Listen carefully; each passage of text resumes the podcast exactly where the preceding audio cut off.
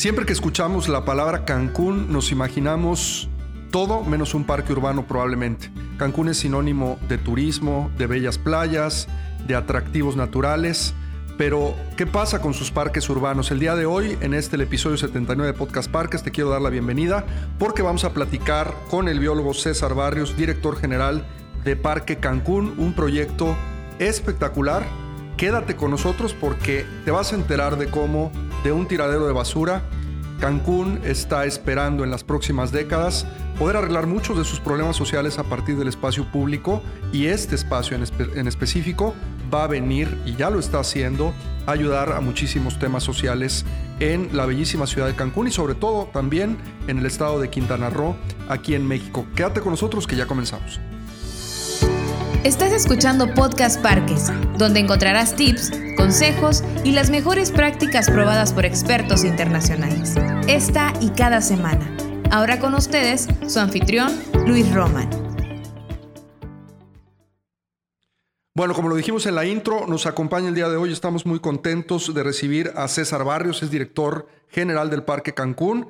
Eh, es biólogo de profesión, de profesión. Y César, pues te doy la bienvenida aquí a tu casa, Podcast Parques. Gracias por estar con nosotros el día de hoy. Al contrario, muchísimas gracias por la invitación. Eh, y tengo la fortuna de poder eh, escuchar los podcasts, no, no todos como se deben, pero sí son muy emocionantes y muy educativos para, pues para todos nosotros que nos dedicamos a esta, esta gran tarea de los espacios públicos en nuestras comunidades.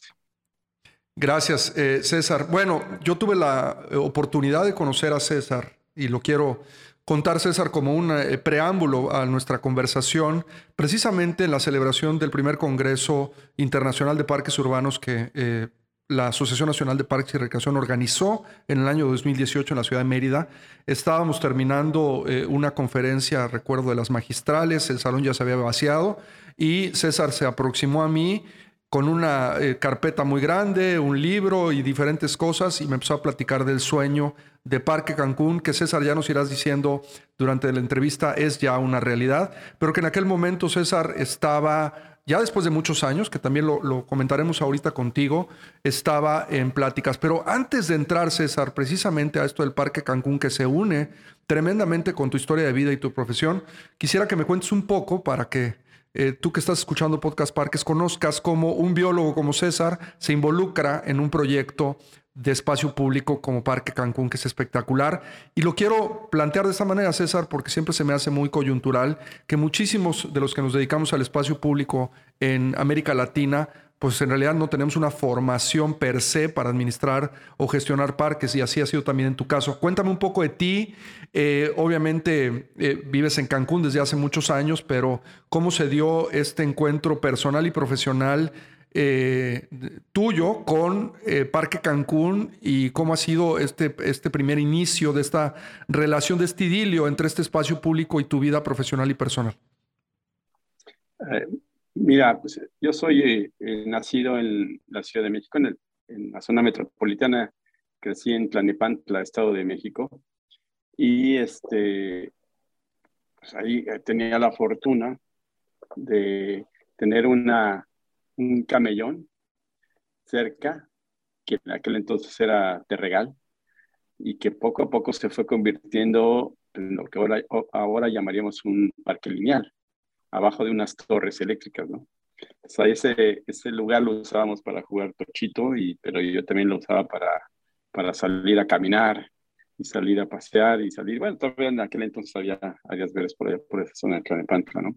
Entonces siempre he sido pues, aficionado, he tenido la, el gusto de visitar los espacios públicos, igual eh, en, en, la ciudad o en las ciudades donde he viajado, ¿no? Es, un, es, un, este, es una manera de conocer eh, la historia y integrarte y ver la, la, la, a la sociedad en la que cómo se mueve en una ciudad y visitar sus espacios públicos.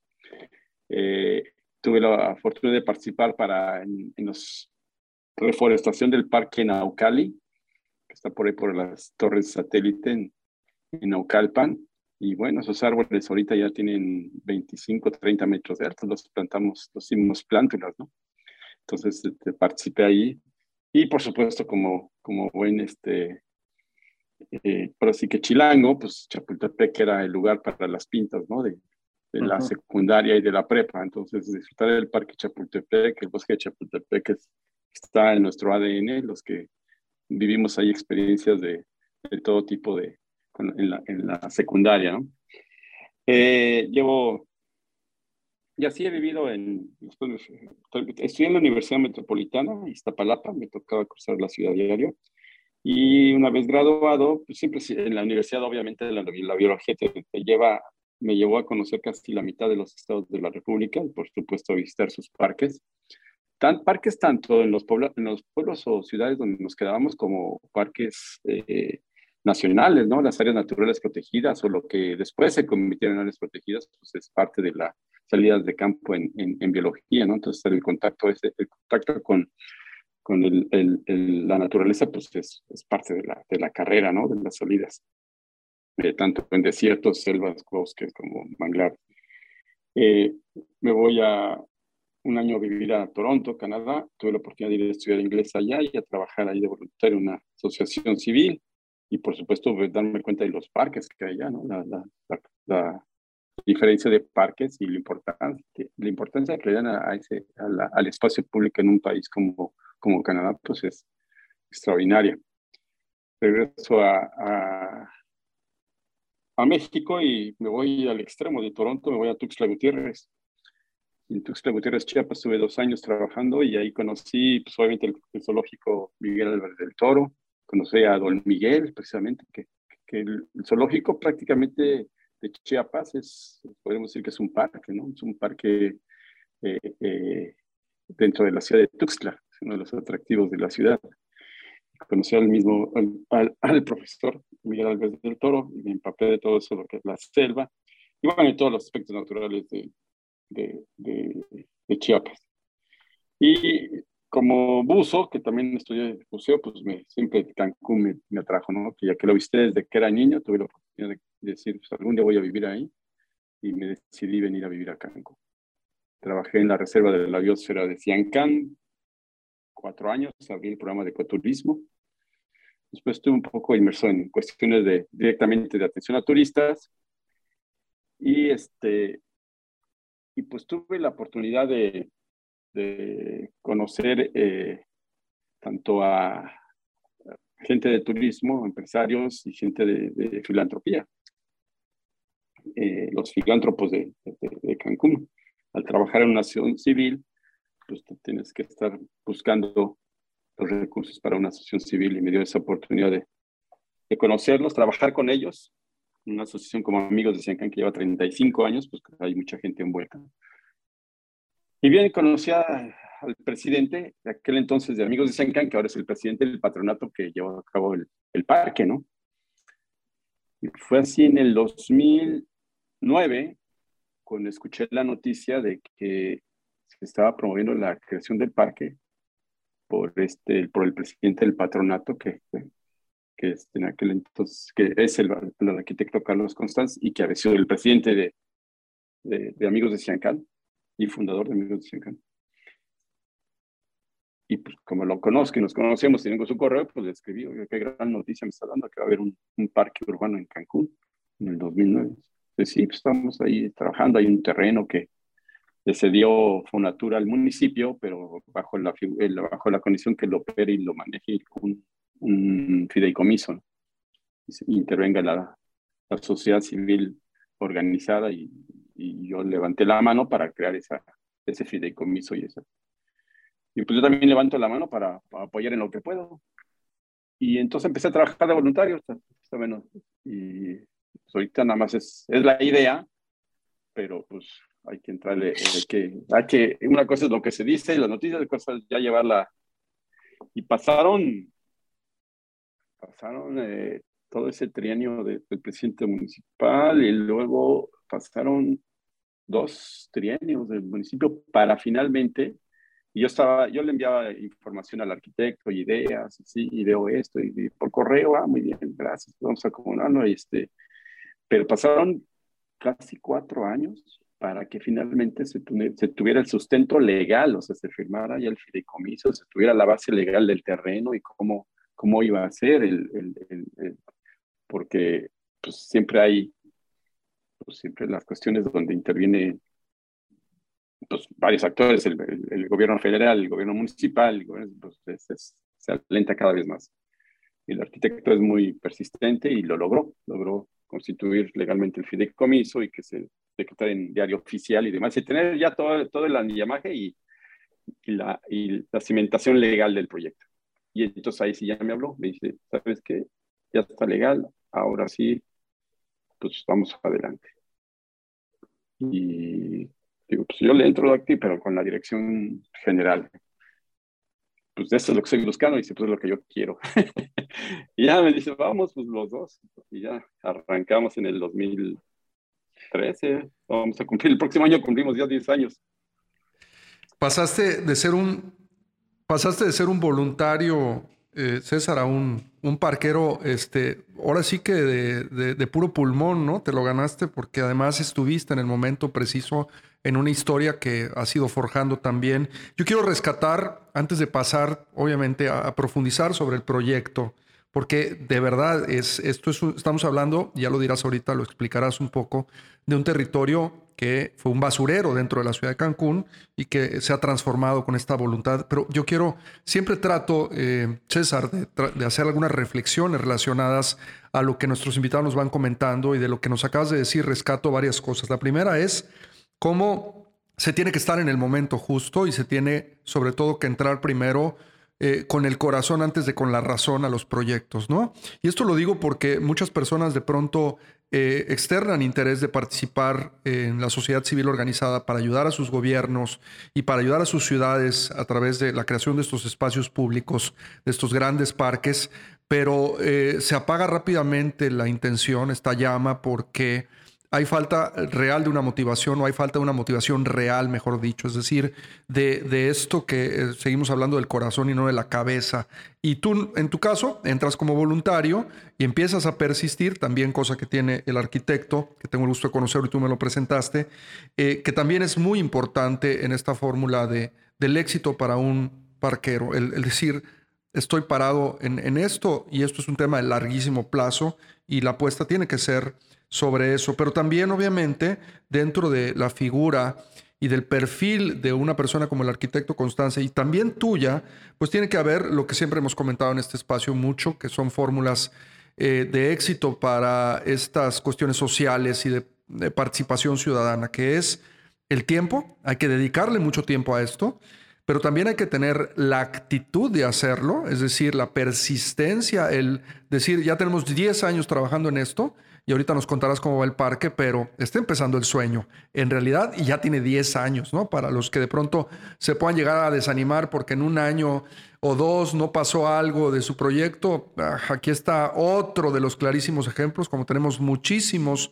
dentro de nuestra industria en América Latina, de que la persistencia pues termina dando sus frutos y también obviamente las aptitudes, es decir, eres biólogo de formación, está el arquitecto, es decir, hay que hacer, eh, no, solamente en este tu caso, un binomio, sino hay que lograr hacer conjunciones dentro de los grupos promotores sociales de talentos, gente que de pronto le entienda muy bien a esto y sepa qué caminos tomar, porque a veces también sucede que tenemos la mejor de la actitud, pero nos falta mucho eh, investigar, leer, educarnos, etcétera. Y en el caso de ustedes, Parque Cancún ha sido el resultado de también esta combinación de tiempos, de actitudes y de aptitudes que va dando muy buenos resultados hasta ahora. César, cuéntanos un poco también de, esto, de cómo se da al inicio, ya nos contaste del modelo de fideicomiso, Fonatur, para quien nos escucha fuera de México, pues es eh, parte de la Secretaría de Turismo eh, Nacional en México, es un organismo de la Secretaría de Turismo, eh, que dona este terreno a este fideicomiso y ustedes lo proyectan como un parque, pero era un basurero en la ciudad de Cancún. Ponos en contexto un poquito desde esta parte y cómo el, gran reto de transformarlo ahora en un espacio de convivencia para toda la gente de, la zona de Quintana Roo. Bueno, el, reto se vuelve mayor cuando ya se, se, ve la, parte legal de este, sobre este terreno, pero ya entrando a, a explorar el terreno, pues que pero ya físicamente pararte en el terreno, pues sí, le, es un numeral, es una, era, era, es, y era un, nos damos cuenta que era un área inundada permanentemente. Digo, arquitecto, ahí va a ser muy difícil de hacer algo.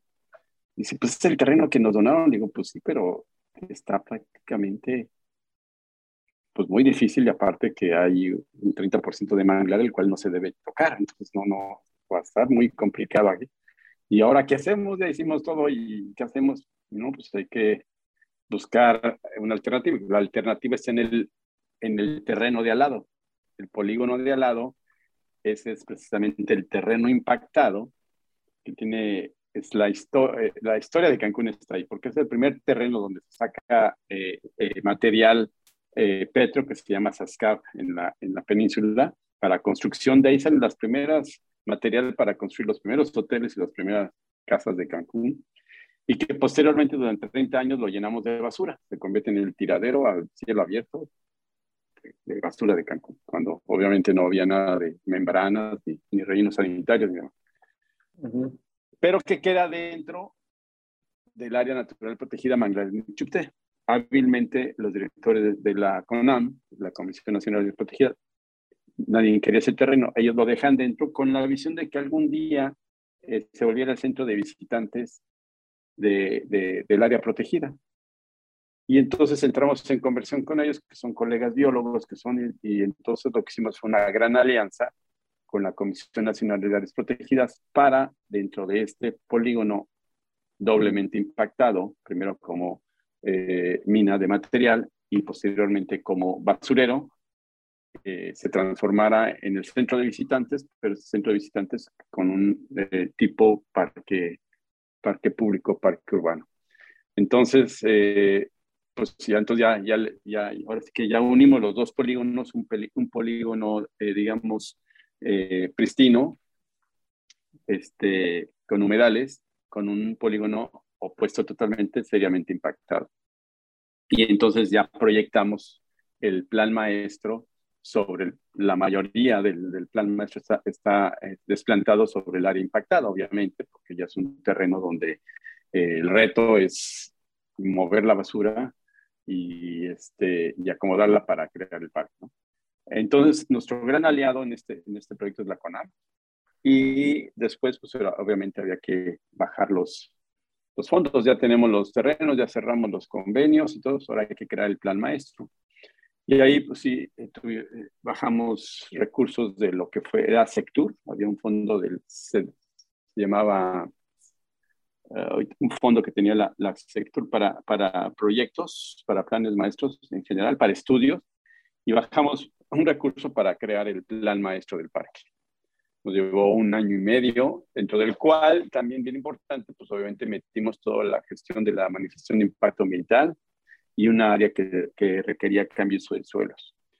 Entonces fue un año y medio de, de crear el plan maestro junto con sus permisos ambientales, eh, su consulta pública y, y todo. Y fue, y fue, fue, en el 2016 cuando hicimos la consulta pública en un momento muy, muy tenso en Cancún porque era cuando estaba el tema de Tajamar, un tema que fue muy controvertido ambientalmente y nosotros dijimos, es el momento de presentarlo para que vean la transparencia de nuestro proyecto y que vean que lo que estamos haciendo es sobre un terreno impactado y que no vaya a haber algún tipo de, de, de, grilla ambiental.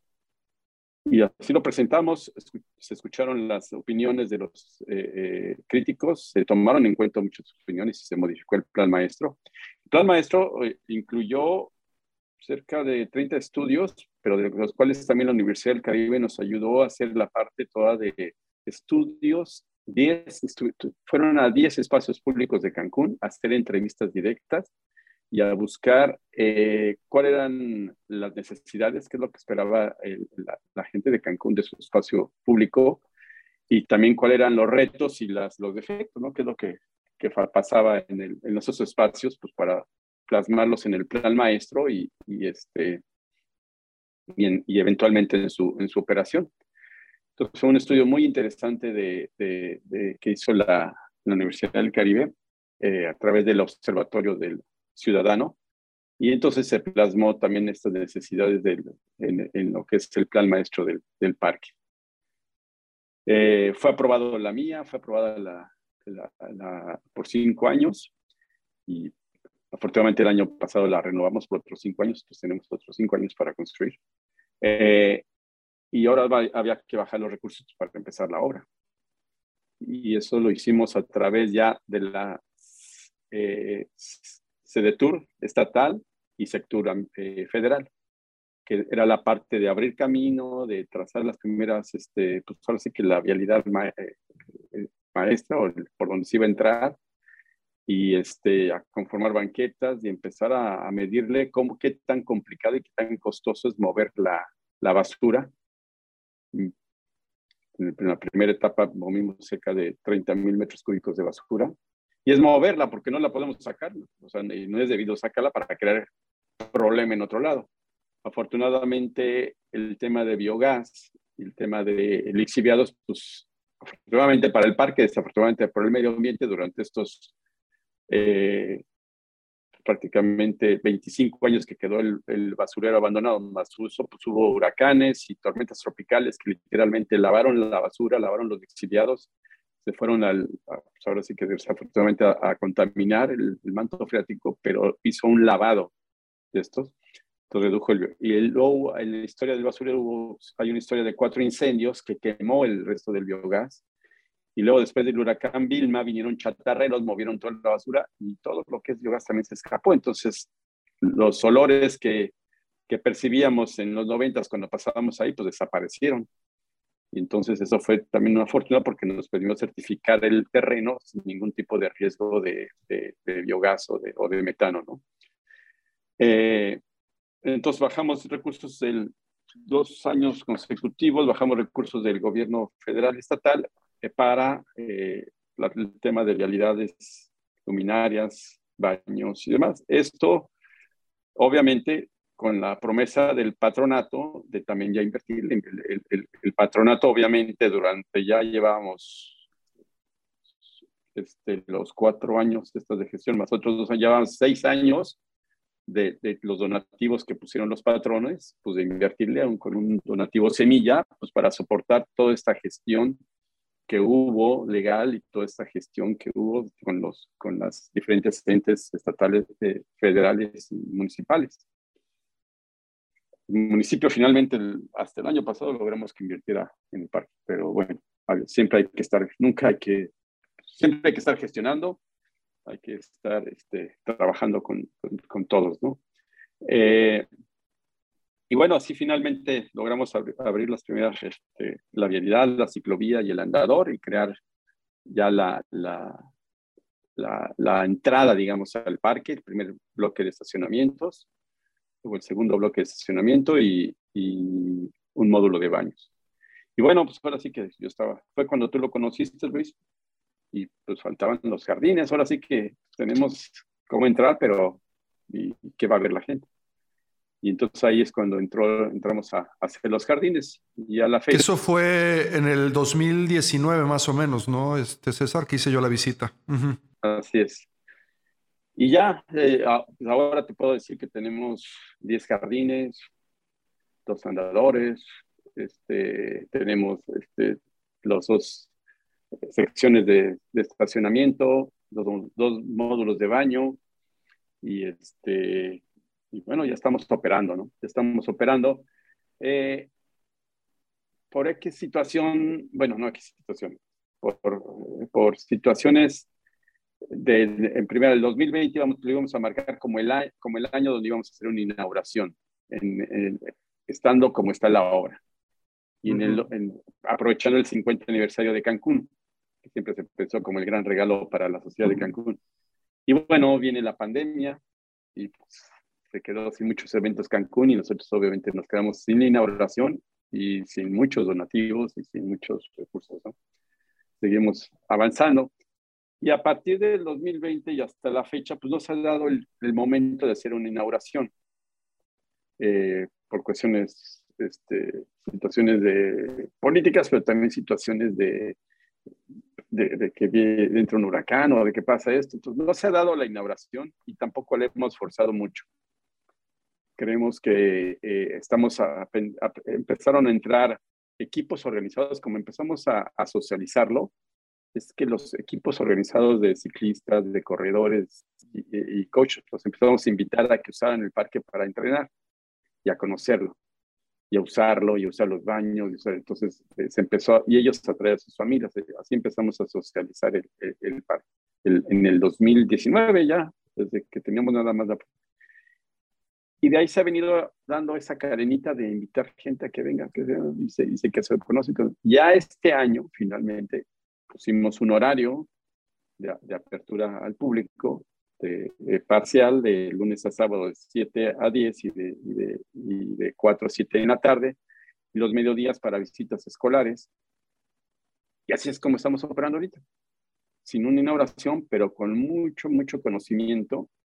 Hemos sido también muy eh, eh, cuidadosos en el tema de la prensa. A la prensa le hemos dado, no, no, no le hemos dado preferencia a nadie para que, que venga y, y haga la, la, la difusión porque queremos que se estamos creyendo que esto sea algo muy orgánico, que la gente se vaya enterando poco a poco, boca a boca, de cómo se opera el parque, cómo que aprende la gente a, conocer su parque, cómo opera el parque.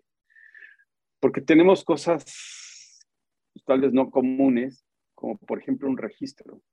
El que va al Parque Cancún ahorita eh, o pide información en nuestro Facebook, le mandamos un registro donde pone sus datos y obtiene un código QR o llega a la entrada del parque y nuestros anfitriones le buscan un código QR, y, eh, una, código QR, pone sus datos, le arroja un código QR y ya puede acceder al parque. Entonces estamos creando ahí una base. Y esto es también por un tema de seguridad. La seguridad es que queremos saber quién está entrando al parque y también que la gente se siente segura que, es, que hay alguien ahí que está al pendiente de todo. Entonces es un tema que pues, no es común en un, en un parque eh, eh, público, urbano, que que tengas que registrar, ¿no?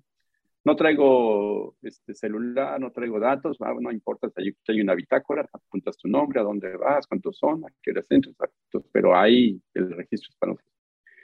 Y el otro tema que es un reto que hemos aportado desde un principio es el que no haya botes de basura. Mm. un parque sin botes de basura. ¿no? Entonces, eso de que y el bote de basura, no, aquí no hay botes de basura. ¿Por qué no hay botes de basura? Porque tenemos 40 hectáreas llenas de basura, no necesitamos un papelito más. No, no me puedes traer un papel a un lugar que fue un basurero y que yo me haga responsable de, esa, de tu basura. Y por otro lado, pues es tuya. El bote es agua, es tu agua, el pollo y su empaque es tuyo, tú lo trajiste, tú lo compras con empaque, vino aquí contigo, pues te lo llevas contigo. O sea, no me canalices ese, ese problema a mí del manejo de algo que es tuyo. Entonces, nuestro sello es cero basura, la traigo, me la llevo. Y entonces algo también que no es es un reto, vamos bien. Entonces, por eso es que el crecimiento de la apertura ha sido, está siendo muy gradual, ¿no? Sabemos que en cuanto se decidan hacer una inauguración, que seguramente va a ser este año, pues se va a detonar las visitas, pero ya vamos a tener un, buen número de usuarios que ya nos, nos van a ayudar a, vigilar que, estos, que esto suceda de, de, mejor manera, que, sean nuestros eh, aliados vigilando que la gente no nos deje basura sobre lo que ya hay basura y, este, y a lograr estos, estos grandes retos. La otra también es evitar que se politice el parque, ¿no? que, se, que, se, que nadie ha tomado una bandera, ni el gobernador, ni el presidente municipal. Ni...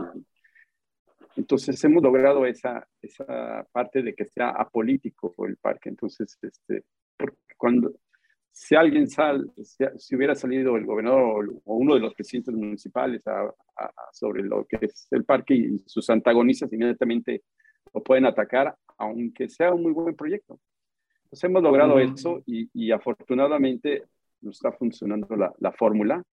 Afortunadamente tenemos el respaldo de, de, los patronos que están aportando para el donativo y ya se están sumando también eh, cadenas hoteleras. Por ejemplo, tenemos una fundación, la Fundación Royal Resorts, que nos da un donativo mensual para jardinería, para unos jardineros. Otra, otra cadena hotelera va a adoptar un jardín que también se va a hacer cargo de su mantenimiento, reforestación y todo. Entonces, así es como estamos sumando ahorita a, a, a empresas y a, y a donadores. Es eh, realmente fascinante la historia de Parque Cancún, César, no solamente por el asunto de los dos terrenos, del fideicomiso, de que si era un basurero, que la cuestión de los patronos y de la falta del apoyo posiblemente en varios trienios del gobierno municipal, eh, todas estas cuestiones que las podrías calificar seguramente como los grandes retos que ha vivido el parque desde su concepción hasta ahora que ya ha abierto sus puertas y que empieza a trabajar con una serie de actores eh, importantes en la comunidad y que seguramente le dará pie a eh, convertirse en el gran baluarte urbano de la ciudad de Cancún, pero yo quiero hacer esta reflexión sobre lo tremendamente difícil que es hacer esto en una ciudad que tiene 50 años de haberse fundado. Cuando hablamos de Cancún, y sobre todo los que somos mexicanos, pero muchísima gente en el mundo conoce este destino turístico de México por sus hermosísimas playas, pues la verdad es que eh, ubicamos una zona, eh, realmente eh, estos adjetivos que le han puesto a la ciudad de Cancún, o por lo menos a su zona hotelera, como un lugar que no se parece o se parece mucho más a países como Estados Unidos o como Canadá, no solamente porque se cobren dólares, sino por, o porque se ven muchas personas de esos países, sino por otras cosas. Este, pero pues que la realidad eso, eso no es Cancún, ¿no? Eh, Cancún es un grupo muy, muy grande de ciudadanos que han formado una ciudad, que han formado sus familias y que tienen y merecen eh, una ciudad que urbanamente esté eh, bien planeada, que esté bien diseñada, donde todas estas personas que trabajan o son la fuerza laboral de toda esta industria turística de un lugar como Cancún, realmente pueda disfrutar de un espacio público de, de vanguardia como estos. Y esto es sintomático en muchas ciudades en el mundo, por lo menos en Latinoamérica me ha tocado verlas, donde por ahí hay algún atractivo, no solamente puede ser turístico, sino una cuestión relacionada de recursos naturales, como puede ser la generación de petróleo, etcétera. Y por lo menos en México lo vemos en casos como eh, Ciudad del Carmen, en Campeche, que produce muchísimo petróleo, etcétera, que por ahí no tienen las condiciones urbanas eh, o las más deseables o las mejores, generando un montón de dinero y de riqueza. Y aquí viene una parte importante, no solamente en el tema de la función pública. Yo quiero remarcar mucho en esta oportunidad de platicar contigo el gran papel que están jugando los patronos de esta organización, las personas que están poniendo dinero de su bolsa, eh, con un ánimo de dejar un legado, que lo hemos hablado mucho en este espacio y es como un sello que, tratamos de promocionar en la asociación, donde eh, realmente también a partir de lo que ha pasado con la pandemia, y lo entendemos así ahora, el espacio público se puede volver esta gran oportunidad de dejar algo este, mucho más allá del dinero. Y yo me acuerdo perfectamente cuando tuve la oportunidad que me presentabas al arquitecto, él mismo me lo comentó y me dijo, pues, ¿qué más le voy a dejar a mis hijos que una cosa como estas, ¿no? Y, y obviamente creo que él no se refería a sus hijos nada más sus hijos biológicos, ¿no? Es, es esta visión del empresario y es esta visión del filántropo de poder trascender a partir de dejar un legado como estos, que me parece maravilloso. César no lo ha mencionado, ahorita lo va a mencionar, pero Parque Cancún es un tremendo territorio de más de 100, creo que 40 hectáreas, ahorita me corregirá César, y es un proyecto tremendamente ambicioso en el tema, eh, no solamente de haber hecho un plan maestro muy, muy profundo, de haber comunicado esto a la, sociedad civil y de trabajar esto, sino también muy costoso y de, muchísimo involucramiento, eh, insisto, no solamente financiero, sino eh, donde este grupo de personas, tú también César, le han puesto este, sangre, sudor y lágrimas a un proyecto como estos que pretende ser eso, ¿no? Un legado. Entonces, eh, quisiera también que a partir de esta reflexión que hago y de el reconocimiento puntual a todas estas personas, que ojalá tengamos más personas como estas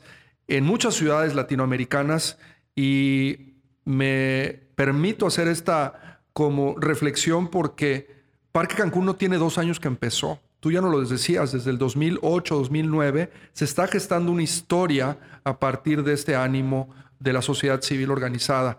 Eh, si nos pudieras resumir brevemente eh, sobre todo, no solamente los grandes retos que han ustedes brincado, sino esta visión a futuro que tiene el patronato o el grupo de personas que lo están liderando, cómo están visualizando Parque Cancún en un futuro y qué esperan que realmente cambie en la ciudad de Cancún, que yo estoy seguro que va a suceder, que van a cambiar muchas cosas, pero sería muy bueno tener a partir tuyo, como director del proyecto, la visión del grupo que lo está liderando. Y también, César, creo si puede haber un mensaje de tu parte, ahora que has estado trabajando con todas estas personas en los últimos 12, 13 años, hacia también otras intenciones que pudiera haber en el resto de América Latina sobre proyectos como estos, liderados por filántropos y por personas de la sociedad civil organizada que están determinados a dejar en su ciudad algo más que dinero, ¿no? Es, estamos hablando de un legado para las futuras generaciones.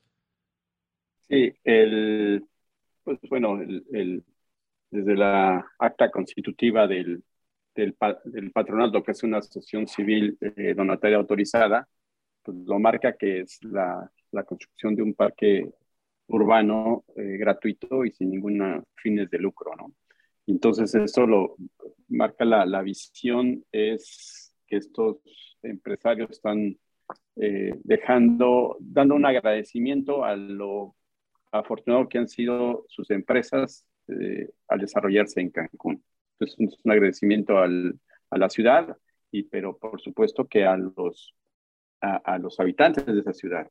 ¿Por qué? Porque bien lo, lo, marcas y es, y es, un reto para nosotros. Esperemos que, que se vaya logrando es que los, los, habitantes, la gente que trabaja en la zona hotelera, en los hoteles, pues, llegan a, eh, son jornadas muy largas, son hoteles muy, pues así que muy lujosos, pero luego sus colonias sus áreas no son tan bonitas o sus parques, ¿no? Entonces, lo que sí está claro es que el, el parque tiene que eh, darle a cada ciudadano un espacio digno y un espacio eh, lindo donde se sienta que, bueno, donde es suyo el eslogan del, del parque, Parque Cancún tuyo, mío, nuestro, y que verdaderamente se, se, se, se, sientan dueños del parque.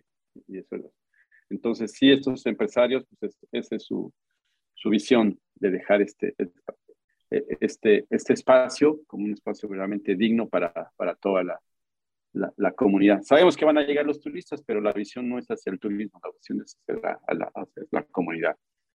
El parque tiene 244 hectáreas. Me, quedé corto por 100, César. Sin embargo, es, sí, es plan con maña, porque el 80% del parque, 85% del parque es, este, es área de conservación o reforestación, es decir, no va a haber área recreativa o intervención para que haya interacción social. En el 15% sí, el 15% es donde estamos interviniendo para, para crear la, la, el espacio eh, de recreación o de interacción social, que esto significa alrededor de 43 hectáreas, que tampoco son menores, ¿no? Ah, bueno. Entonces, eh, eh, ese es el reto y ese es lo que está autorizado, digamos, en la mía, en la manifestación de impacto ambiental, tenemos autorizados 43 hectáreas a intervenir más todo el área que tenemos que reforestar, hay que, hay que eh, eh, y la, obviamente el área que, queremos mantener y conservar, porque ese es uno de los grandes eh, valores del parque, es que el, el, usuario finalmente va a, tener, va a poder ver su gran área natural protegida, que es Manglares de Michupté.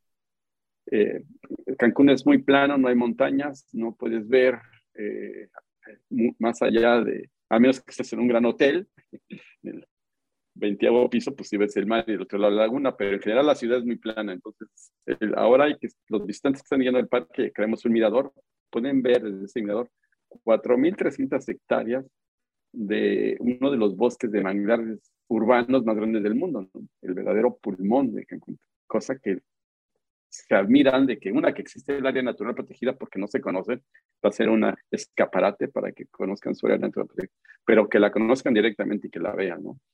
Entonces, este, este es un, este es un este, gran valor del parque y por lo tanto al visitarlo y verlo, pues se, involucra la gente en su conservación y en su vigilancia.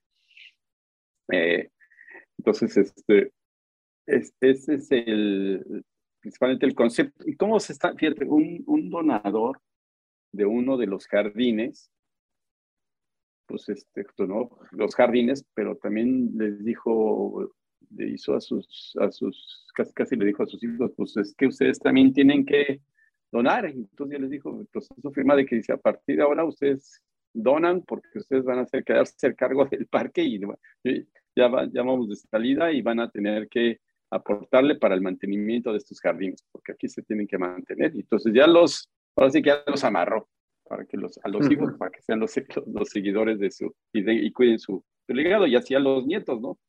Entonces, este, sí, obviamente tenemos muchos retos este, económicos, pero con este tipo de acciones nos permiten dar esos ejemplos para darle idea a otras personas que se, que se empiezan a involucrar en el proyecto. Ahora que ya estamos abiertos al público y que ya está ahí visitas, pues ya, ya, ahora sí, pues podría decir que hasta nos están buscando, ¿no? Para ver cómo, cómo, cómo pueden este, eh, apoyar y, ser parte de, de Parque Cancún.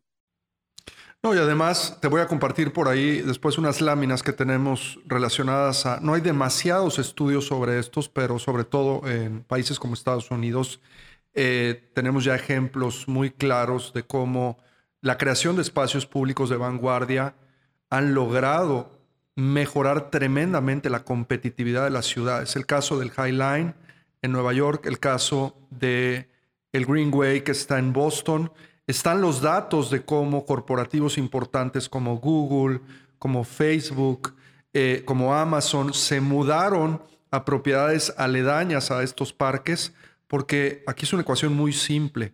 Los seres humanos, además de trabajar, pues vivimos, ¿no? Que eso es la parte más importante del resto del día, ¿no? Cómo aprovecho el tiempo con mi familia, me recreo y todo. A final de cuentas, el trabajo es un medio para poder tener los recursos necesarios para poder tener una vida plena con nuestros seres queridos y ser felices. Esto suena muy utópico, pero es la realidad que todos vivimos, desde el empresario más exitoso hasta la persona que probablemente pueda tener el trabajo más modesto en una cadena hotelera como estas o en cualquier sitio, en cualquier ciudad. Y cuando esto sucede, pues importantísimo que el ser humano se pueda sentir libre, realizado, pleno en el espacio común, en el espacio que comparte. Hace un par de semanas eh, o una semana tuvimos la oportunidad de tener una entrevista con Jorge Pérez Jaramillo de, de Medellín y Jorge decía en la grabación del podcast, estos espacios son integradores sociales, ¿no? Y, esta competitividad de las ciudades eh, empieza a mejorar cuando se integra la sociedad. Y entonces se previene la violencia, César, se mejora la salud, el medio ambiente, tenemos una vida más feliz. Y a Cancún, como a muchos territorios en América Latina, le están doliendo muchos problemas de estos, ¿no? Relacionados a la seguridad, a la, salud, obviamente, al medio ambiente, etcétera. Y, y, cómo estos espacios pueden venir a ser un detonante para que los patronos o los dueños de los negocios de las ciudades, en este caso hablando en Cancún de la industria turística, tengan empleados mucho más felices y realizados. Y cuando eso pase, van a tener más rentabilidad en sus negocios. Y esto es un hecho que está probado. Entonces, qué buena apuesta y qué bien para estos filántropos que ya empezaron a transmitir a las nuevas generaciones, y ojalá escuchen este, este, esta conversación que estamos teniendo César y yo, le transmitan a las nuevas generaciones la importancia de mantener estos legados, porque también es importantísimo para el negocio. Y hay que ponerlo en la perspectiva completa, no es solamente el hecho romántico de construir un parque por el árbol, la banca o el juego infantil, es que esto es tremendamente importante y valioso en términos económicos, de ingresos para las ciudades y para sus habitantes, el promover este tipo de espacios públicos. Y lo celebramos, este, César, porque siempre hemos hablado en la asociación, es decir, ¿cuándo hacemos un Congreso Internacional de Parques en Cancún? Y siempre, en los años anteriores, nos topábamos con el tema de decir, bueno, si parte del ingrediente importante de un Congreso de Parques es visitar espacios públicos, tenemos que lograr que la ciudad donde vayamos tenga muy buenos espacios públicos. Ya lo hablaremos al final del podcast, en el siguiente segmento, ese César, pero Parque Cancún se empieza a volver esta, lo decía hace un momento, esta joya urbana de Cancún, donde la gente lejos del turista o la que va simplemente dos, tres, cinco, veinte días a tomar el sol o a divertirse, realmente la gente que vive la ciudad pueda ir a recrearse ahí, andar en la bicicleta, jugar con sus hijos, a ver una obra de teatro, un concierto, etc. Eh, y esto pues lo, celebramos profundamente. César, ¿qué viene para el parque en sus siguientes años? Eh, ¿Cuál es el, reto principal que se aproxima para esto? Y cómo eh, se está preparando tanto pues el patronato, el fideicomiso y tú como director para enfrentar los próximos retos que pues ya estamos hablando de una eh, inauguración eminente, la parte formal, pero también obviamente viene la parte más difícil.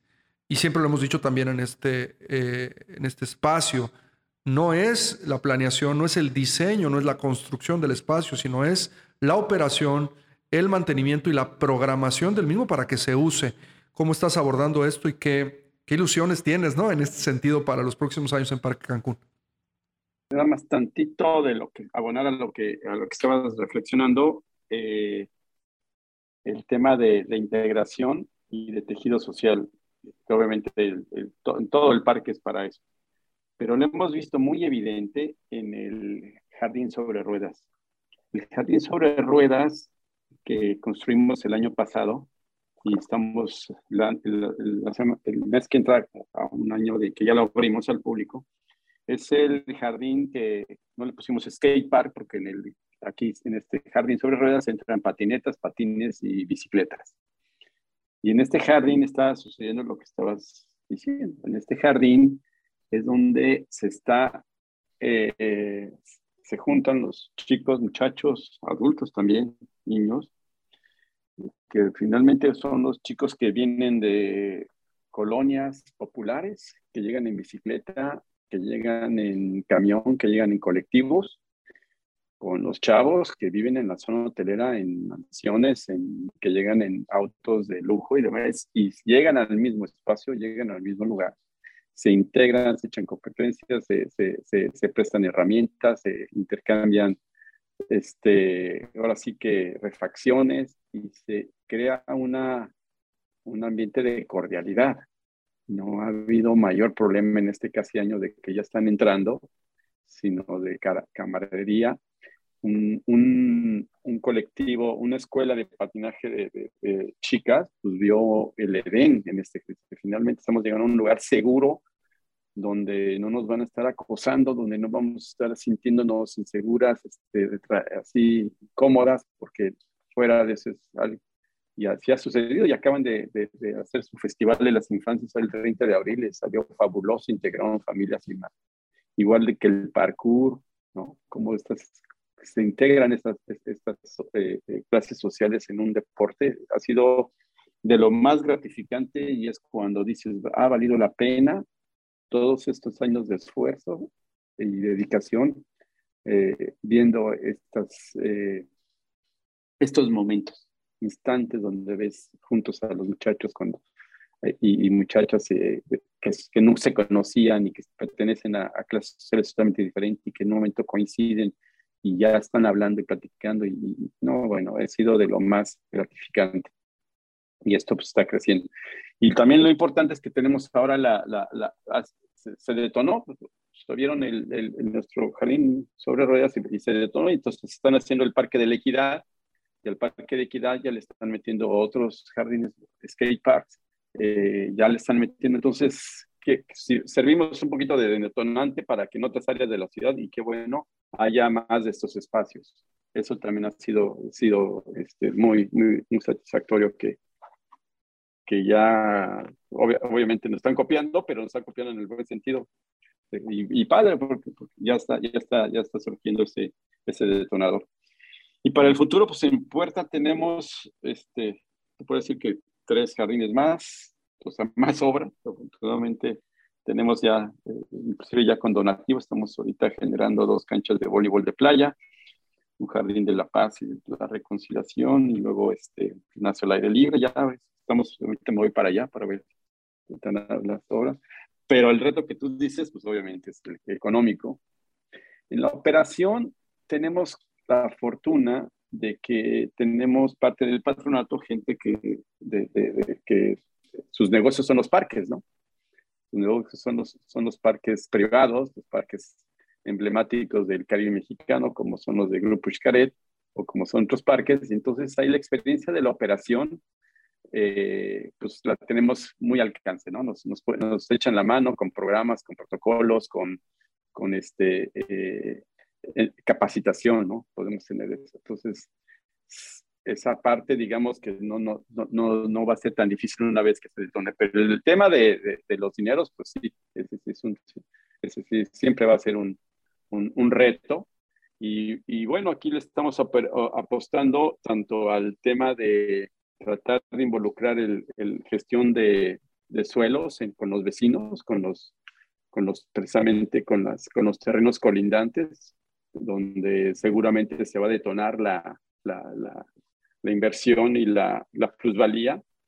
hay gestionar con el, pues un tema de, gestión de, suelos que, que, ayuden a, al mantenimiento y al crecimiento del parque en base al, a estos este, conceptos de, que las áreas circundantes eh, pues, intervengan económicamente en un área que le está beneficiando a ellos, ya sea en, el valor de su propiedad o en la densidad de su propiedad. Estamos explorando esa área.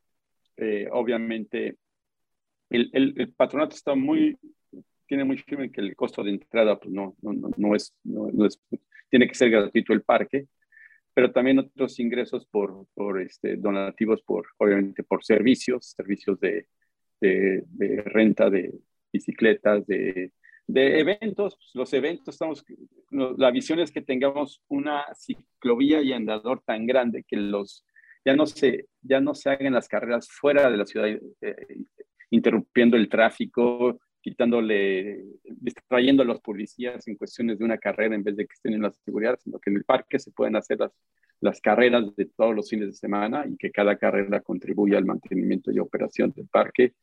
Eh, eh, y obviamente en la, la cuestión de, ahorita estamos lanzando una página, se llama Amigos Parque Cancún, donde la gente dona y dependiendo del donativo, bueno, se les deja una plaquita, un legado eh, eh, en un andador que se llama Amigos del Parque Cancún, pero ahí también va a venir el tema de las bancas, de las bancas para, para, para donar y, que, y generar recursos para su mantenimiento de las bancas, igual la, la cuestión del, de las este, la reforestación y adopción de, de, jardines, como te mencionaba, que empresas adopten eh, y, eh, jardines o áreas ajardinadas para su mantenimiento directo o que nos den el donativo para pagar nosotros el personal de, que, que se va a hacer cargo de, de, esas áreas.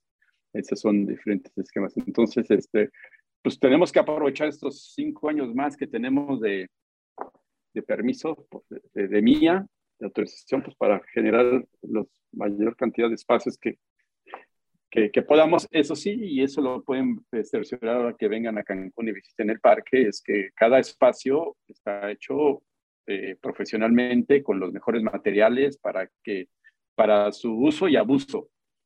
pensando en que alguien va a abusar, del, alguien va a abusar, alguien va a hacer, alguien se va a parar en un planeta, alguien se lo ahí como si alguien se paraba en los, tenemos un jardín planetario y alguien está subiendo a su hijo arriba del planeta, algo que jamás me, me imaginé que pasaba. Y lo subió a sentar. Y dije, sin pensarlo, dije, qué bueno que lo pusimos muy bien. Nunca le va a pasar porque está muy bien cimentado ese, ese, ese, planeta. pero eh, así estamos pensando en que todo está hecho para uso y abuso y poco mantenimiento y, creemos que estamos haciendo, eh, dejando algo aparte muy estético.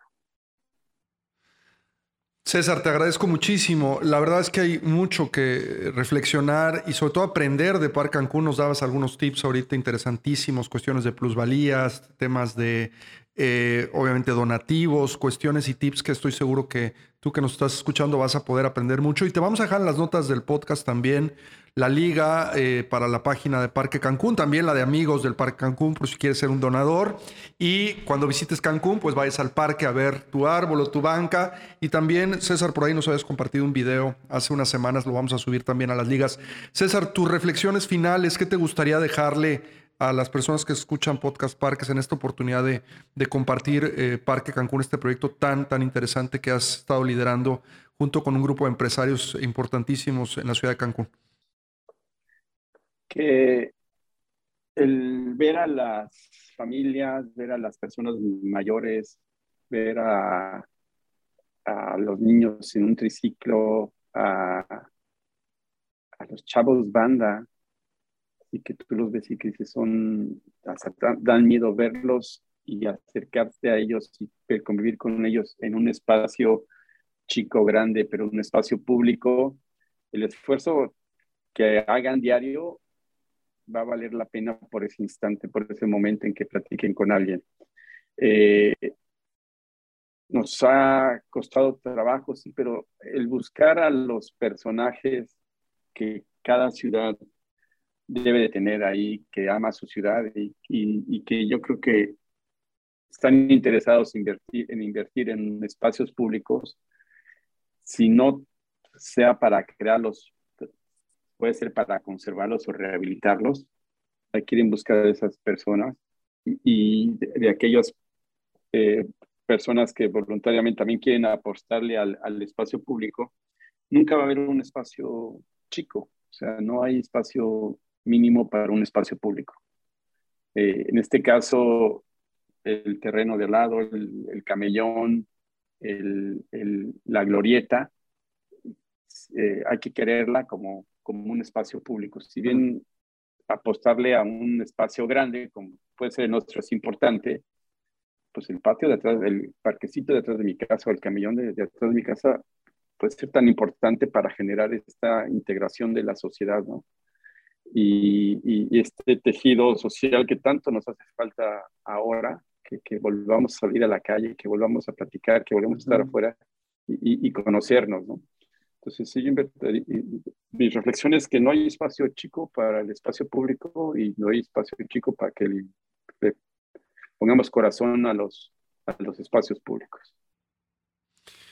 Gracias César, genial tu reflexión final, te agradezco muchísimo que nos hayas acompañado. Y bueno, pues nada más para cerrar el podcast, recordarte como cada semana que eh, nos visites en www.anpr.org.mx, ahí puedes encontrar toda la información relacionada a Podcast Parques, pero a nuestra revista, webinars, en nuestro blog y muchísima información. También tenemos servicios exclusivos para nuestros miembros. Afiliarte a la asociación te va a dar la oportunidad de acercarte a un montón de recursos, contactos, etcétera, importantes para el desarrollo profesional de nuestra industria en toda América Latina. Y recordarte, la siguiente semana salimos a la venta ya con las entradas para el Congreso Mundial de Parques Urbanos que se va a celebrar en México en esta ocasión, específicamente en la ciudad de Monterrey, del 14 al 18 de noviembre. No te lo puedes perder, vamos a tener cinco días de la fiesta y celebración más importante a nivel global del espacio público y los parques urbanos, donde seguramente César nos veremos por ahí, nos podremos abrazar y, y nos podemos este, compartir también todos estos sueños. Me ha encantado tenerte el día de hoy en Podcast Parques, te lo agradezco muchísimo. Y eh, pues bueno, tú que nos estás escuchando, eh, no te desconectes de la conversación. Eh, vienen meses importantes para nuestra industria, no solamente por el Congreso, por la celebración del mes de los parques y por muchas sorpresas que estaremos como organización lanzando en los próximos meses. Nos escuchamos la siguiente semana en otra emisión más de Podcast Parques. Nuestro podcast ha terminado. Te recordamos visitar nuestro sitio web www.anpr.org.mx y seguirnos en redes sociales como arroba ANPR México.